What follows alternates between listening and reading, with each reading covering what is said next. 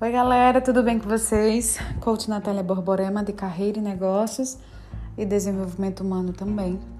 Hoje, no nosso podcast da quarta-feira, eu vou falar sobre um tema que mexe muito comigo e que, de alguma forma, traz também uma alusão de quem é a Natália, por que Natália está aqui, qual é o legado de vida e o motivo pelo qual tudo na minha vida tem a ver com um propósito. Acredito que o planejar da vida profissional é muito mais além do que trabalhar, ganhar dinheiro e pagar contas, tá? E quando a gente tem um legado de vida e quando a gente parte desse princípio do legado, a gente entende o porquê a gente acorda de manhã, quais são os nossos, os nossos mantras iniciais, qual é o nosso poder do pensamento, quais são as pessoas que a gente vai conviver ao longo dos nossos anos. A gente deixa aquela aquela imaturidade que tínhamos, que tinha, né, ou tínhamos quando era mais jovem e passa a viver uma vida com propósito, procurando realmente conhecer mais a si e aos outros. E aí, partindo desse princípio, hoje eu vou falar de algo que é além do legado, de você fazer as concessões na sua vida.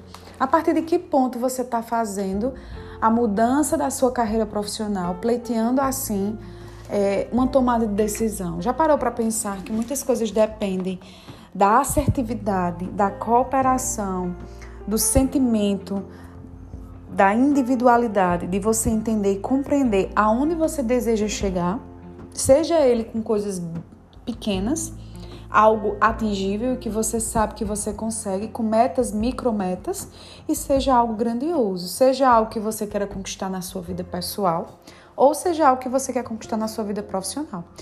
Tudo, tudo vai depender da forma como você vai direcionar, igual uma bússola.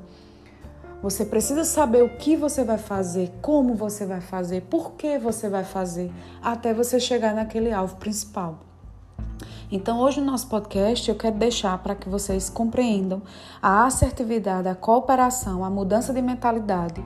Tudo tem a ver com um propósito de vida que você deseja, sem sem pestanejar e também sem tirar a sua vulnerabilidade, porque isso mostra o quão grandioso é uma pessoa que entende das suas vulnerabilidades, que coloca isso à frente, que, que modifica o pensamento e se torna flexível e receptivo, tá bom?